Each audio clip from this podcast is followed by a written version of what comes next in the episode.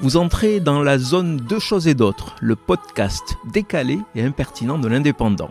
Je suis Michel Litou.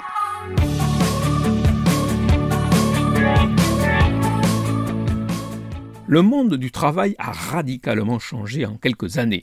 Métiers émergents, télétravail, management agressif, on est loin du boulot pépère qui durait toute une vie. Beaucoup regrettent, d'autres s'éclatent dans ces rapports sociaux différents.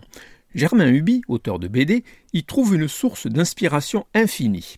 Dans son dernier recueil de gags, intitulé Métro, boulot, boulot, il raconte, par l'absurde, ce monde du travail en mutation, comme cet ouvrier en dépression, car il comprend, à rebours, qu'il a fait le travail d'un robot durant des années sur la chaîne de production jusqu'à se demander s'il n'est pas lui-même un robot. Le plus ridicule reste ce père qui se déguise en influenceuse mode et se filme quand il constate que sa fille encore adolescente touchait cinq fois son salaire mensuel à chaque poste. La boucle est bouclée quand aux Tuileries, un sans-papier africain tente de vendre une petite tour Eiffel à un couple de Chinois. Réponse du mari J'en ai déjà des comme ça, c'est celle que je fabrique à Zeyang. Métro Boulot Boulot de Germain Huby est édité aux éditions Delcourt et coûte 12,50 euros. Vous venez d'écouter Deux choses et d'autres. Je suis Michel Litou.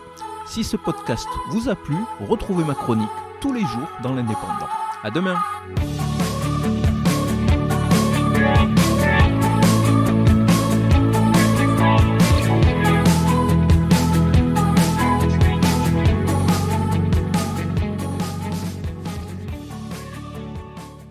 Retrouvez cette émission et toutes nos productions sur Radio Indep et en podcast sur l'indépendant.fr, nos réseaux sociaux et votre plateforme de streaming favorite.